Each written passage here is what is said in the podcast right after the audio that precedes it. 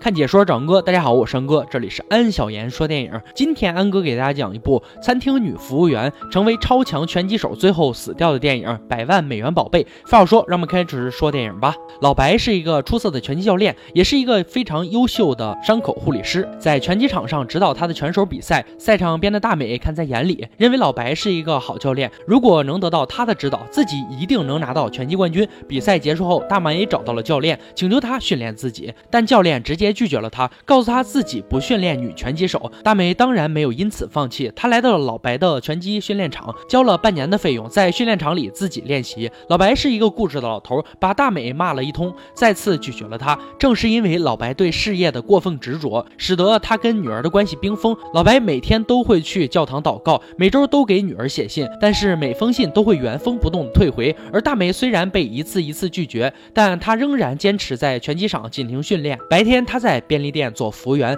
为了省钱训练，他只能吃餐厅客人剩下的牛排以补充能量。看到客人给的小费，也会非常开心。因为白天工作没有训练时间，他只能每天下班后来训练，直到深夜。因为没有人指导，他的动作仍然存在着很大的问题。这一幕幕被摩根看在眼里，他悄悄地教大美一些小技巧，还帮助大美劝说老白教他。但老白还是以大美的年龄太大为由拒绝了他。是啊，大美马上就要三十二岁了。与此同时，老白的得意弟。子大个子阿力离开了他，投身于其他经纪人，开始打冠军赛。因为出于对弟子的保护，老白迟迟不让大个子阿力去参加冠军赛。但是阿力要养家，他迫切的需要赚钱。老白是一个很矛盾的人，他总是希望保护好自己的徒弟。就在二十多年前，摩根也是一位拳击手，他比大个子阿力还要优秀。老白是他的伤口护理师，但因为一场比赛，摩根被打伤后瞎了一只眼睛，被经纪人放弃，下半辈子都在老白的拳击场打扫卫生。老白。不希望自己的徒弟重蹈覆辙，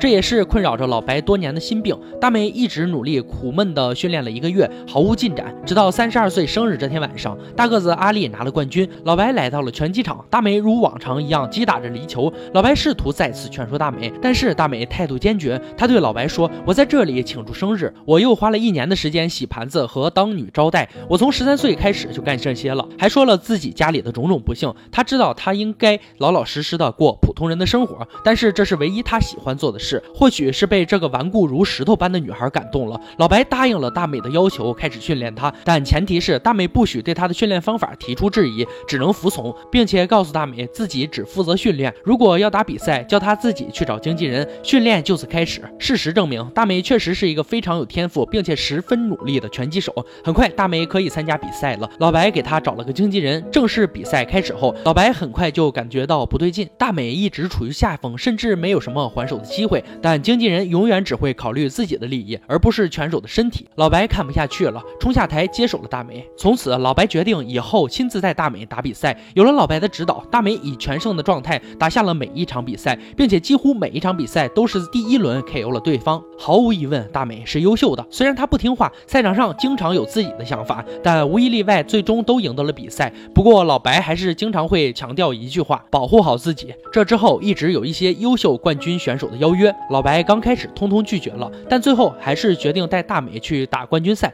比赛前，老白送给了大美一件真丝战袍，上面绣着“莫库什勒”，但他没有告诉大美这个词的含义。出场后，观众开始认识这个新人莫库什勒。虽然对手比他更年轻，比他更强壮，比他更有经验，但大美还是打败了他。伴随着大美的胜利，观众们高呼着他的新的名字。比赛胜利后，大美有了一些积蓄，给妈妈买了一栋房子，跟教练老白一一起去看望妈妈。然而，大美的妈妈是一个十分刻薄的人，得知女儿给自己买了房子之后，并不是很高兴，而是埋怨女儿为何不直接把钱给她，因为她担心政府会因为她住上好房子扣掉她的福利。回去的路。上大美有点难过，她告诉老白：“我现在只剩你了。”失望的大美带着老白来到了路边的一家小店，吃着美味的柠檬派。这里是大美以前和死去爸爸经常来的地方。老白说柠檬派太好吃了，他甚至想买下这家店。不久后，大美迎来了人生中最重要的一场比赛，跟卫冕冠军蓝熊进行比赛。伴随着风笛的助威声，大美在观众的呐喊中登场。老白也在比赛前答应了大美，赢了比赛之后会告诉他莫库什勒的含义。而蓝熊则是一个阴险狡诈的对手，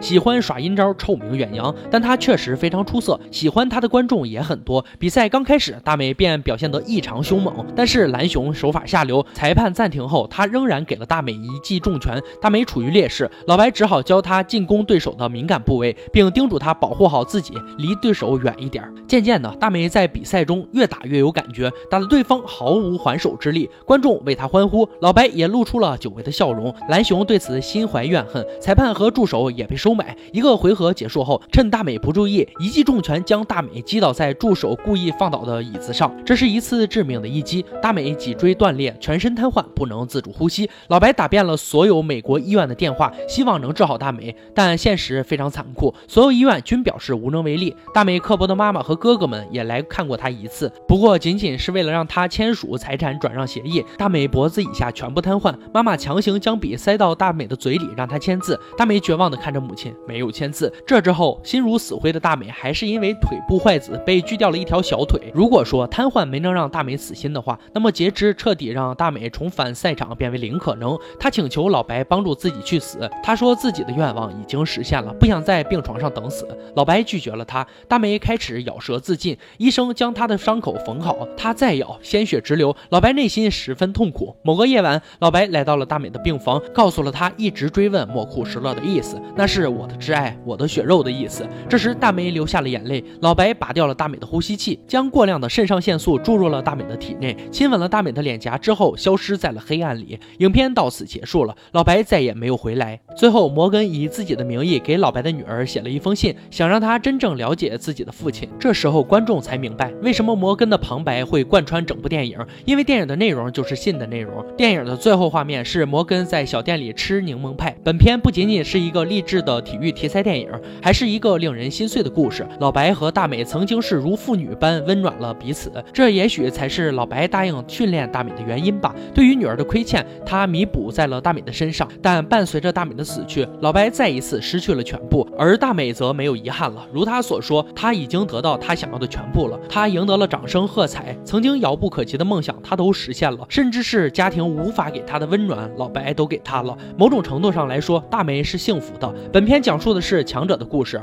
而并非胜利者的故事。梦想不分大小，成功与否只是个结果，奋斗的过程才最珍贵。也许许多年以后，你一定会感谢现在奋斗的自己。加油！好了，今天解说就到这里吧。喜欢安哥解说，别忘了关注我哦。看解说找安哥，我是安哥，欢迎大家订阅我的频道，每天都有精彩视频解说更新。我们下期再见。